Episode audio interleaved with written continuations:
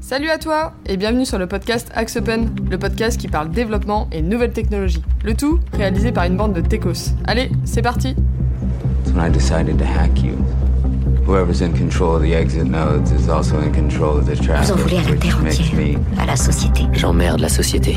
Je sais que vous avez beaucoup de raisons d'être en colère, mais ce n'est pas en refoulant toutes ces émotions à l'intérieur de vous que vous irez mieux. Salut à tous et bienvenue dans l'épisode 16 du podcast d'Axe Open. Alors au menu du jour, c'est notre deuxième podcast dédié à l'explication de concepts en informatique. Alors pour ceux qui étaient pas là pour le premier, le concept il est simple. En fait, on va expliquer euh, plusieurs concepts en informatique pour que tout soit plus clair dans la tête de tout le monde. Alors comment ça se passe? En fait, on a sélectionné un certain nombre de, de termes qu'on utilise nous tous les jours euh, dans la gestion de projet. On a cherché leur définition sur Wikipédia et puis euh, on va un petit peu les démonter et les expliquer euh, à notre manière.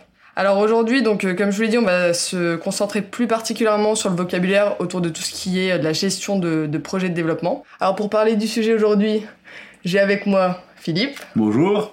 Arthur, Bonjour, bonjour. et on a un petit nouveau, c'est Léo. Bonjour. Léo, si tu peux te présenter juste en deux mots, dire un peu En qui deux t'es. mots, je suis développeur et chef de projet à Axopen. Ça fait vraiment deux mots. Il a vraiment pas dépassé. Et cette fois-ci, euh, du coup, euh, on a une petite nouveauté, c'est que dans la, dans la pièce, on a un petit public. En fait, il y a quelques développeurs de chez Open qui voulaient voir un petit peu euh, l'envers du décor et comment ça se passait. Du coup, bah, ils sont là avec nous. Faut dire un gros bonjour. Salut. Alors sans plus tarder, donc euh, on va attaquer. Alors on a découpé en fait le podcast en, trois parties. On va commencer euh, par parler euh, de la gestion de projet, donc de l'avant-projet, avec une première définition qui va porter sur le cahier des charges. Alors Wikipédia nous dit que le cahier des charges, c'est un document contractuel à respecter lors d'un projet, qu'il permet au maître d'ouvrage de faire savoir au maître d'œuvre ce qu'il attend de lui lors de la réalisation du projet. Qu'est-ce que vous en dites? C'est à peu près. Euh, Ouais, c'est un peu ça. En fait, le principe d'un cahier des charges, l'objectif généralement du cahier des charges pour le client, c'est que nous, en tant que société d'informatique, on soit capable de faire au moins un chiffrage à, grosse maille, au moins un cadrage financier. Donc l'objectif d'un cahier des charges, c'est d'être suffisamment clair sur l'expression de besoin pour qu'on soit à même de réaliser euh, un premier chiffrage, un premier budget, un premier planning. Ok. Mais le cahier des charges, du coup, ça va être quelque chose d'assez fonctionnel au final. Alors, il y a, alors le cahier des charges, c'est un peu un terme fourre-tout parce qu'on a des clients qui vont être vraiment effectivement sur l'expression de besoin très très fonctionnelle et d'autres sur des cahiers des charges qui vont être déjà un peu plus techniques, qui vont rentrer un peu plus dans des spécifications euh, là-dessus. Donc on trouve tout et n'importe quoi, on trouve euh, de la feuille de chou à une page à des trucs à 150 pages. Du coup, il n'y a pas de règle. Donc il n'y a pas vraiment de règles et généralement pour dans la tête du client, c'est toujours un peu flou de qu'est-ce qu'il doit mettre ou pas, qu'est-ce qui doit figurer ou pas dans un cahier des charges. Ok. Du coup, là, tu parlais de, de spécifications, c'est notre euh, prochaine définition. Donc, euh, les spécifications, nous on dit plus communément les specs. Pourquoi Je sais pas, ça va plus vite. Parce que ça va plus vite et qu'on est des flemmards. voilà. Spécification, ça fait quand même 4 syllabes. C'est compliqué. hein. Alors, du coup, selon Wikipédia, une spécification, c'est un ensemble explicite d'exigences à satisfaire par un matériau, produit ou service. Si un matériau, produit ou service ne parviennent pas à satisfaire à une ou plusieurs des spécifications applicables, il, est- il peut être désigné comme étant hors spécification. C'est pas ultra clair. C'est, on va dire, Mais, une euh, version ouais. plus technique du cahier des charges. C'est vraiment euh, chaque fonctionnalité, comment elle doit être techniquement, comparé au cahier des charges où c'est vraiment l'ensemble, comment ça doit en fait fonctionner, alors que le, les specs, c'est plutôt euh, comment ça fonctionne? Si c'est. Comment Oui, ça fonctionne gros. en termes techniques tu Ouais, veux c'est dire? ça. Ouais, tu vas décrire toute l'application là-dedans, a priori de façon assez détaillée, et tu te baseras là-dessus, enfin, ou, ou tu te bases le chiffrage sur un cahier des charges ou sur des specs, et euh, donc, globalement, en fait, tu bases ton développement sur des specs, où tu sais vraiment exactement ce que tu dois faire, et euh, c'est aussi important qu'en gros, tu, ce qui était la fin de la définition, c'est que tu vas baser ce qui est le cadre des anomalies et ou des évolutions en fonction des specs. Mm. En fonction de ce qu'il y a dans les specs, tu verras si c'est pas dedans, bah du coup forcément c'est une évolution. Après c'est à discuter des fois, mais euh, ça te définit quand même le cadre de l'application et de ce que tu es en train de faire. Ok, donc, euh, ouais, Philippe. Ouais, ce que je voulais dire, c'est ce que, ce qui est- ce que Léo dit important, c'est euh, ça va être une spec. Normalement, ça va être autosuffisant pour faire un développement. Ah ouais. C'est-à-dire que du moment qu'on est rentré dans la phase de spécification, le développement ne doit pas avoir de questions à se poser sur euh, qu'est-ce que je dois réaliser ou pas, quelles sont mes règles à métier, tout ça. Tout ça, c'est spécifié dans les specs. Pense qu'on peut rajouter un truc intéressant, c'est que les specs, elles peuvent être, elles sont généralement, elles ont un autre terme à côté, c'est soit des specs techniques, soit des specs fonctionnels, soit des specs d'architecture. On peut les qualifier là-dessus en disant bah, ma spec, elle porte sur euh, quelque chose, un domaine bien spécifique et bien précis. Ok, du coup, tu as différents types de specs. Et du coup, la, suite, entre guillemets, logique, c'est que euh, en premier lieu, tu fais un cahier des charges et ensuite, tu vas voir avec les euh, équipes techniques, etc., pour aller faire des specs derrière. Ouais, général- généralement, il y a un, un premier cahier des charges qui donne une expression de besoin, euh, un cadrage financier et un planning estimatif. Et après, on descend un peu plus finement dans des specs sur lesquels on va travailler. Plutôt des, généralement, on commence par des specs fonctionnels qu'on va dériver en specs techniques. Et après, une fois qu'on dans un spec technique, on est capable de dire aux équipes de développement, bah, les go, on y va, on les valide. Et ce que disait euh, Léo, la deuxième chose qui est très intéressante, c'est qu'effectivement, presque c'est contractuel une spec. C'est-à-dire, euh, grosso modo, c'est ce qui va définir ce qu'on est censé faire ou ce qu'on n'est pas censé faire. Et en fonction de ça, voilà, est-ce que c'est un bug ou c'est un cas où on est passé à côté, bah, ça va être, on va se baser sur la spec. Ça marche. Après, souvent, euh, du coup, après les specs, donc on va commencer le projet. Souvent, on parle d'un POC, euh, donc euh, preuve de concept en français ou proof of concept. J'ai encore fait un super accent anglais. Euh, du coup, c'est euh, une démonstration de faisabilité. C'est une réalisation courte ou incomplète d'une certaine méthode ou idée pour démontrer sa faisabilité. Ça- Arthur Ouais, globalement, c'est. Après, euh, ça peut rester. euh, En gros, c'est une application, c'est une version, euh, une première version de l'application euh, avant l'application finale, juste pour prouver en fait qu'on sait faire. Donc, par exemple, euh, un client va demander un POC sur euh, parce qu'il y a un truc hyper technique, genre une synchro très compliquée ou de l'IA ou de machine learning, et il va demander un POC au, prestataire pour savoir est-ce que vous êtes capable de le faire en fait. Donc, c'est un espèce de projet en amont qui sert à prouver et à aider le client en fait pour qu'il se dise bon bah c'est bon je peux, on peut partir sur un vrai projet sur une vraie appli euh, plus lourde Ouais, et ça peut être aussi de manière organisationnelle, c'est-à-dire tu dis, bah, on peut faire un POC euh, en méthode agile, je dis n'importe quoi, on va vous faire une petite fonctionnalité en méthode agile et on voit si avec l'organisation de l'entreprise ça peut marcher, si on peut fonctionner comme Ça ça. permet de faire des tests. L'idée euh, d'un POC, c'est de vraiment de valider une hypothèse, de dire est-ce que oui ou non, euh, regarde les hypothèses qu'on s'est fixées, on est capable de faire la chose. Quoi. Et souvent, souvent effectivement, c'est d'un point de vue technique de se dire est-ce que techniquement c'est faisable et réalisable. Euh, le coût, quelque part, on s'en fout. L'idée, c'est de se dire bah, on va aller chercher l'information. Et à la fin, dans le POC, il est même pas forcément obligé de marcher. L'objectif, c'est vraiment de se dire de répondre à la question de, initiale de se dire est-ce qu'on est capable de le faire ou pas. Ok. C'est plus ouais, validé quoi. Ouais, c'est valider une hypothèse. ouais. Ok. Ça marche et du coup un POC ça se fait systématiquement ou c'est euh, non ou ça- c'est vraiment les très gros projets parce qu'il faut se permettre enfin il faut avoir les moyens de pouvoir euh, envoyer les équipes au développement et sans avoir vraiment quelque chose de concret parce qu'à la fin d'un POC en fait on n'a rien de concret Mm. ça se trouve on a fait un POC euh, le POC il prouve que c'est pas possible et du coup on est quand même obligé de payer le POC et au Mm. final il n'y a pas d'application donc c'est vraiment euh, de dire c'est de l'argent investi mais c'est pas de l'argent euh, que tu vas avoir en, que tu, où tu vas avoir un retour dessus direct. Donc euh, c'est vraiment sur des très gros projets. Après, ça peut être fait euh, par rapport à euh, si on a plusieurs idées ou pas où doit partir l'application, on peut faire plusieurs POC pour se dire bon bah on fait un POC A, un POC C, un POC B, un POC C et on dit bon bah le mieux c'est le B, du coup on part sur le B après. Donc c'est vraiment des tests et c'est vraiment sur des très gros projets. euh. Mais ça peut aussi servir de manière fonctionnelle. C'est-à-dire que, Par exemple, les startups, elles font souvent des POC pour valider ou pas qu'il y a un marché euh, sur lequel elles pour aller peuvent- voir les pour investisseurs. les euh, investisseurs, tout ça. Et du coup, là, on va juste faire quelque chose de, de montrable euh, qui valide une hypothèse. quoi. Alors du coup, donc quand on fait un, soit un POC, un, projet, on va souvent du coup parler aussi de, on va faire des maquettes ou des wireframes de, l'application. Du coup, alors le wireframe ou maquette fonctionnelle est un schéma utilisé lors de la conception d'une interface pour définir les zones et composants qu'elle doit contenir. Bon, c'est globalement ça. Alors du coup, c'est euh, wireframe, c'est euh, c'est différent de maquette ou ou c'est euh, un peu la même chose. Ouais, c'est un peu, c'est un peu tout pareil en fait. C'est que vous allez retrouver aussi euh, le storyboard, ce genre de choses. Euh, L'idée, c'est de dire, euh, on définit les écrans, mais c'est pas seulement suffisant de définir les écrans. Il faut aussi définir l'enchaînement des écrans et les interactions qu'il peut y avoir avec ces écrans. Donc c'est souvent des choses qui sont faites en phase euh, un peu amont du projet ou tout au début du projet pour définir un peu comment ça va fonctionner. Ok. C'est un peu la partie euh, visuelle des specs en fait. C'est la partie vraiment euh, UI des specs. C'est tout l'agencement des pages et, et a priori c'est quand même une- un moment de- du projet où il faut vachement qu'il y ait d'échanges entre le client et le prestataire pour que si euh, je sais pas le prestataire trouve que c'est pas du tout logique euh, et que je sais pas il y a une navigation qui serait plus intuitive ou des choses comme ça c'est le moment où il faut le dire et pas s'en rendre compte euh, longtemps après. C'est au moment des maquettes déjà qu'on peut se rendre compte de certains besoins qui sont pas forcément bien définis ou des choses comme ça. Tu- Vous parliez là du UI, UX, euh, c'est quoi la différence Euh, Comment Parce que alors l'U- l'UX Euh, donc user experience. c'est horrible. Je sais pas si on devrait pas plutôt faire dire les définitions à Arthur. ouais, il maîtrise Non, c'est plus rigolo avec il maîtrise quand même mieux l'anglais. Du coup, l'UX donc représente le ressenti émotionnel d'un utilisateur face à une interface, un objet ou un service.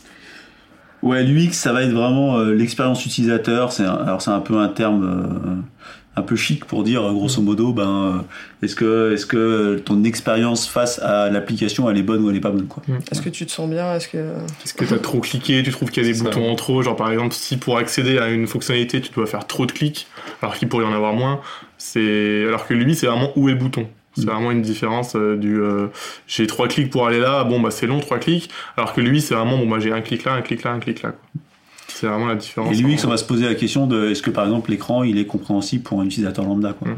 C'est vraiment euh, l'idée, c'est de se dire bah voilà, je j'ai une société, elle a une application de facturation et elle a souvent des nouveaux intervenants. Est-ce que quand il y a un nouvel intervenant arrive sur l'application, bah, est-ce que est-ce qu'elle va vite comprendre l'information, est-ce qu'elle va vite être capable de se repérer, ce genre de choses. Là, c'est plutôt des questions de, du X où là où lui va dire effectivement, comme disait Arthur, bah, j'ai bien de ces fonctionnalités là, je les mets là comme ça. Et tout.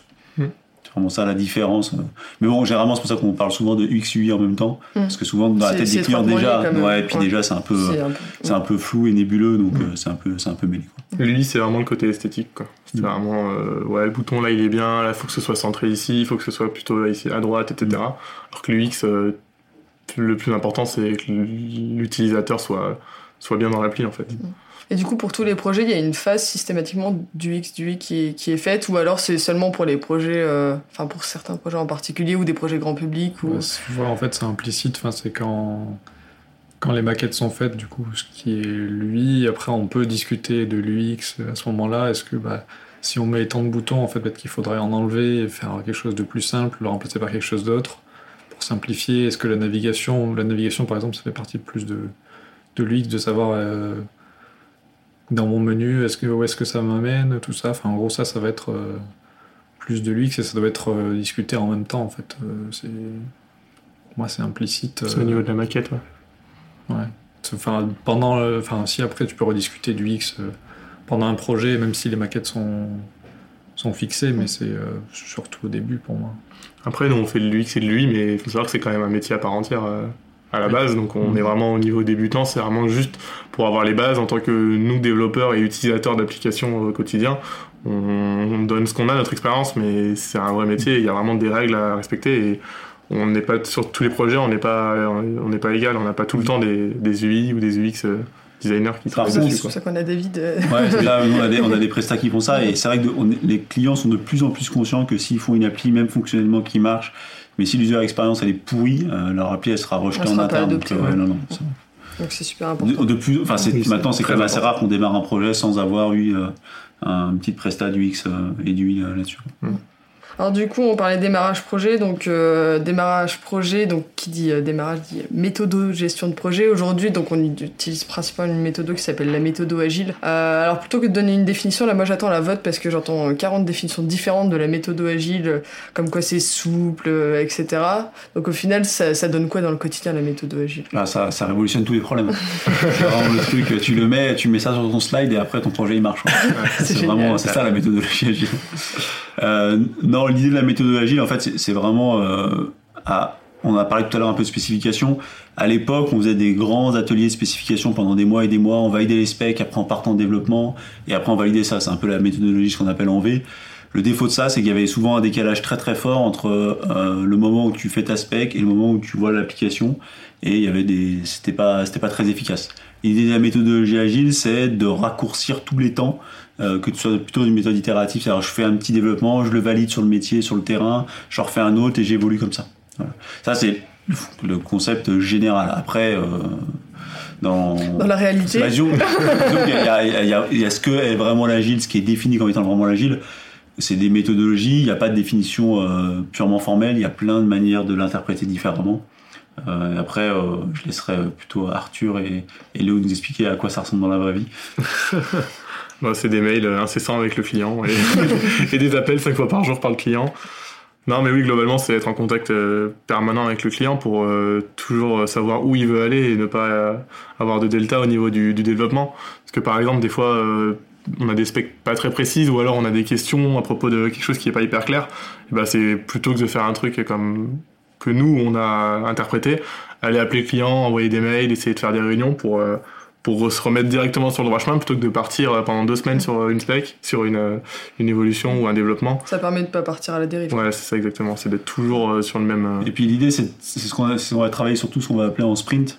Mm. C'est-à-dire un sprint, c'est généralement une période de temps assez courte dans lequel on maîtrise à peu près le périmètre de ce qu'on va faire. Donc vous allez au démarrage de sprint définir concrètement ce que vous allez faire, à peu près avoir des specs, et après vous allez réaliser ces specs mais sur un périmètre assez court qui est le, le périmètre du sprint. Et à la fin de chaque sprint, vous vous rencontrez avec le client, vous discutez de ce qui a bien passé, ce qui s'est mal passé, pourquoi on est en retard, est-ce qu'on est en retard, qu'est-ce qu'il fallait faire, et du coup, euh, finalement, la complexité d'un projet qui peut avoir des centaines de jours de développement, des milliers de jours de développement, vous la réduisez à quelque chose d'un peu plus maîtrisable qui est un sprint. Il n'empêche qu'il faut quand même se donner une perspective long terme avec un ensemble de sprints, où est-ce qu'on va à moyen terme. C'est un peu ça. le plus important, je pense que c'est euh, il y a plein de, on a dit, il y a plein de définitions différentes. On l'applique, on l'applique euh, à la lettre ou pas. Mais le plus important, c'est de découper l'application en plein de sprints vachement plus courts, sur lequel on maîtrise exactement ce qu'on fait, sur lequel on, fait faire des faire des démos vachement plus rapidement. Euh, on peut adapter en fonction de est-ce que ça a été bien bien reçu par le client, est-ce que euh, est-ce qu'au final le besoin a changé En fait, le principal euh, atout, c'est d'être, euh, de pouvoir s'adapter? Être flexible. Être flexible, parce que sur un cahier des charges qui date d'il y a six mois, ben, en fait, euh, s'il y a des évolutions, ça reviendra après. Là, en fait, si au final, on a fait un premier sprint, on se rend compte que le client se rend compte en fait cette fonctionnalité, il faut la faire un peu différemment, ben, il la met dans le sprint suivant, et puis on modifie, voilà on, est vachement plus flexible et oui après l'important c'est du coup vu qu'on est sur un temps vachement plus court de vachement plus communiquer de voilà de toujours être ah. au courant de ce qui se passe du, coup pour cadrer tout ça j'imagine qu'on fait une petite réunion de lancement au début donc on va appeler ça nous euh, chez nous donc le kick-off euh, le mm. kick-off du coup ça comprend quoi? C'est là où tu vas balayer toutes les euh, bah, qu'est-ce qu'il y aura dans le prochain sprint à peu près euh, le kick-off, c'est vraiment le, c'est la réunion de lancement, quoi. c'est là où on se met, on dit bon, qu'est-ce qu'on fait, qu'est-ce qu'on fait pas, euh, on fait rencontrer les équipes, c'est ça, c'est vraiment ce qu'on appelle le kick-off du projet, quoi. C'est l'engagement, quoi. Ok, c'est fan de foot. Hein. c'est l'engagement. Ok, et du coup, donc après, tu vas avoir des réunions qui sont plus euh, hebdomadaires ou au début des sprints, etc. Mm. Puis ensuite, tu avances comme ça. Ok, ça marche. Et après, donc, dans, dans les, à chaque fin de sprint, tu as une mise en recette. Peut-être pas à chaque fin de sprint, parce que les sprints ça peut durer une semaine, deux semaines, donc euh, mm. mise en recette c'est long, il faut faire venir les utilisateurs. Mm. Alors du coup, une, mise en recette c'est quoi? Euh, Parce que Wikipédia me dit que c'est un test d'acceptation, c'est une phase de développement de projet visant à assurer formellement que le produit est conforme aux spécifications. Ouais, c'est ça. En fait, tu, tu, tu, tu mets l'appli à disposition des, des, métiers, donc des gens qui ont exprimé leurs besoins, et tu regardes si ça leur va en fait. Là, c'est vraiment, c'est plus la vision euh, développeur ou chef de projet ou même euh, la personne qui a fait le cahier des charges, c'est vraiment le métier, donc c'est vraiment eux qui ont besoin de l'application et si ça leur va, en général ça leur va jamais parce qu'ils aiment pas changer d'application, mais voilà, c'est essayer de, discuter avec eux aussi quels sont les besoins parce que c'est vraiment la source du besoin en fait. Donc vraiment d'avoir, euh, c'est ouais, c'est ça en fait, c'est d'avoir le moins d'intermédiaires possible, donc d'être avec eux. Et vu que c'est assez long, on peut pas en faire tous les sprints parce qu'il faut, réunir les métiers. ça dépend des, des, phases de recettes, mais en général, c'est pas. Ça, pour moi, là, tu parles de recettes utilisateurs, où en gros, vraiment, tu fais venir les utilisateurs finaux de l'application. Et ça, c'est vachement moins fréquent. En général, c'est euh, sur des gros jalons d'une application. Euh, mais après, en soi, une mise en recette, c'est. Plus facilement, c'est juste euh, de livrer le code sur une plateforme de test pour le client et ensuite bah, ou c'est bah, du métier mais c'est pas forcément toujours le cas ou c'est juste le client qui teste c'est ce qui te permet de valider ou non bah, euh, si on a en agile le sprint que tu as fait ou si c'est un projet plus long, bah, toutes les spécifications euh, qui étaient dans le projet. Ok, du coup, au cours du projet, tu as quand même plusieurs euh, du coup, petites phases de recettes et une grosse phase de recettes générale à la fin. Pour, oui, voilà, après ça dépend des projets, mais en général, oui. Ok. Ça marche. Et du coup, donc une fois que tout est OK, que l'application est, magnifique, il y a une phase du coup de, pré-production où on passe directement à une mise en production, donc à une mise en ligne de, de l'appli. Alors ça va dépendre un peu de la taille des clients et de la taille des applicatifs. Euh, sur des gros clients et des applications un peu sensibles, on va avoir une phase de pré-production l'objectif de la pré-production, à la différence de la recette, c'est que la pré-production, c'est on est vraiment dans les mêmes environnements, dans les mêmes euh, euh, variables. Ouais, on, est en, on est en pré-conditions réelles avec les mêmes serveurs normalement identiques isoprod.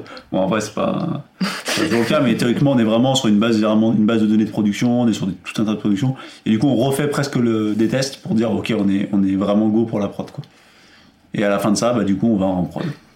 C'est ton point d'après, c'est ça C'est mon point d'après. C'est bien fait. Et la prod. Et la prod. Bah, la mise en prod, c'est on prend normalement, euh, normalement avec alors on, en discutait tout à l'heure, peut-être qu'on fera un podcast là-dessus, mais normalement avec les processus d'intégration continue, on passe de la pré-prod à la prod euh, de manière automatique. On n'est pas censé recompiler l'application, tout ça. On est censé vraiment avoir le même binaire à la virgule près euh, des environnements de pré-prod à prod. Ce qui casserait le, le principe de, de pré-prod sinon, puisque on fait un test en environnement de pré-prod, on sait pas ce qui a changé, euh, notamment avec les, les gestionnaires de paquets, alors on sait pas, ça se trouve il y a eu une dépendance qui a changé. Tu passes en pré-prod, ça marche, tu passes en prod, ça marche plus. Et euh, ça C'est pour ça que ouais, normalement on fait vraiment à la virgule près la même chose. on garde vraiment tout euh, l'identique, quoi. D'accord. Du coup, euh, Comme ça, il n'y a jamais de mise en prod qui foire. Jamais. Ça n'arrive jamais. Jamais. Jamais. Bon, imaginons que tout est ok et que la mise en prod s'est super bien passée. Euh, après, généralement, donc il, il se passe quoi? Donc, on va avoir tout ce qui est euh, tout ce qui est donc l'après-projet, donc tout ce qui est MCO, TMA, etc. Euh, du coup, donc d'abord partons sur euh, sur la MCO. La MCO, c'est quoi? C'est le maintien en condition opérationnelle.